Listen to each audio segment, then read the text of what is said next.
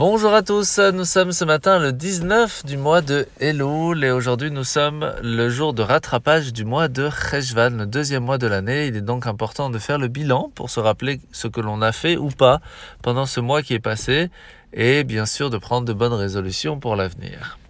Alors aujourd'hui dans le Tania nous sommes au chapitre 15 du Geret à Kodesh où nous a expliqué que le fait de savoir qu'en nous, nous avons un potentiel, une force qui nous a été transmise par Dieu à travers la Neshama, par l'âme que nous avons en nous, va pouvoir nous donner une certaine compréhension du divin et même un certain attachement plus simple.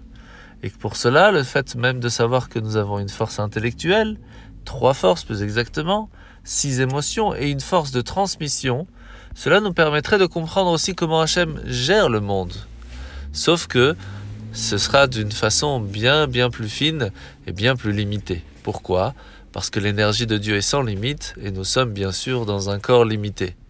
Pour comprendre cette force de contraction et de filtre, l'amour Azaken va nous ramener le machal des parents. Les parents qui veulent transmettre un message, une compréhension, une sagesse, ou même une façon de vivre à leurs enfants, ne peuvent pas leur apprendre, alors qu'ils sont tout petits, toute leur expérience qu'ils ont eue dans leur vie ou même toute leur connaissance. Ils vont devoir filtrer les informations, réfléchir à que dire, comment dire, pour que cela soit accessible à l'enfant. De la même façon, pour que nous puissions profiter de l'énergie qu'Hachem nous a donnée, ce potentiel, ces forces, il y a un besoin concret et important de filtre et de contraction divine pour que nous puissions utiliser les potentiels qui se trouvent en nous de la meilleure façon. La mitzvah de ce matin, mitzvah positive numéro 153. Le Beddin, le tribunal rabbinique, se doit de fixer un calendrier pour que l'on puisse savoir quand vont tomber les fêtes et bien sûr les faire comme il le faut. La paracha de la semaine, parachat Nitzavi, où nous voyons que Moshe va dire au peuple juif Sache que l'alliance que nous faisons maintenant au mont Sinaï, ou juste avant de rentrer dans la terre d'Israël, c'est une alliance qui n'est pas seulement au peuple juif qui se trouvait sur place, mais au peuple juif dans toutes les générations, même encore aujourd'hui. Comment faire alors pour affirmer notre alliance avec Dieu?